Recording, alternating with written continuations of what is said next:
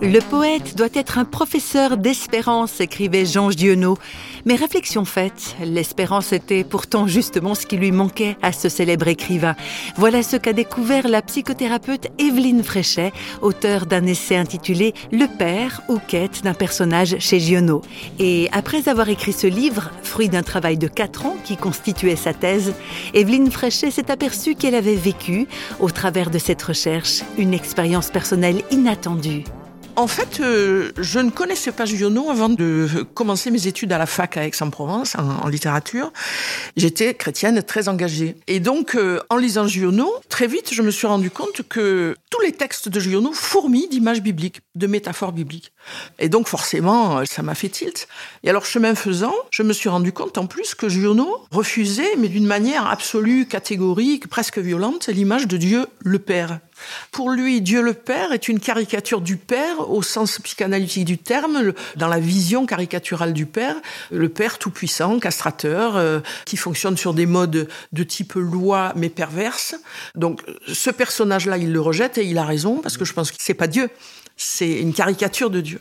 C'est souvent le Dieu dont beaucoup de gens parlent et, et, que beaucoup de gens craignent. Et ils ont raison de craindre ce type de Dieu, mais c'est pas le Dieu de la Bible. En tout cas, c'est pas celui que je connais, quoi.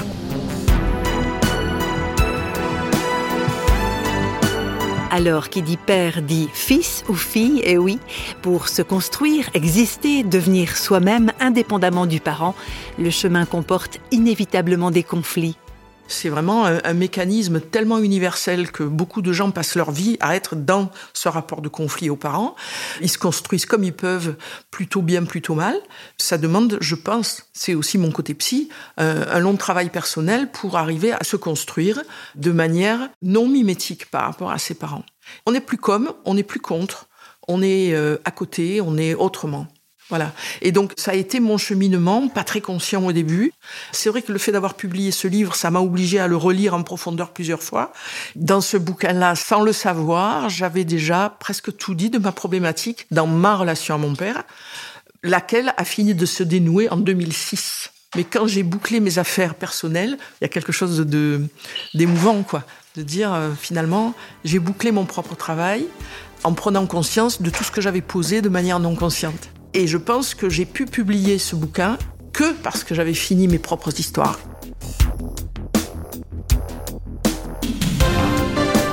En quelque sorte, Giono a permis à Evelyne Fréchet de se poser les bonnes questions sur le Père et sur Dieu finalement. Il a posé les questions qui m'ont permis, moi, à la fois d'approfondir mes propres choix et de les confronter à quelqu'un qui faisait pas les mêmes, quoi. Pour Giono, la vie était sans Dieu, très désespérée, et il tenait debout juste par l'écriture, en fait. Dans ma relation à Dieu, je trouve à la fois des réponses, mais quelque chose qui sonne juste, qui fait sens pour moi dans ma vie, quoi. Et je disais que Giono avait fini sa vie dans le désespoir. Et moi, je sais que quelle que soit la difficulté, quels que soient les, les, moments de doute, tout est posé, quoi. Il y a un avenir pour moi, quoi. Et une espérance. Voilà pour le parcours d'Evelyne Fréchet entre Jean Giono et Dieu le Père. De quoi réfléchir à l'image que l'on se fait de Dieu, qu'en pensez-vous?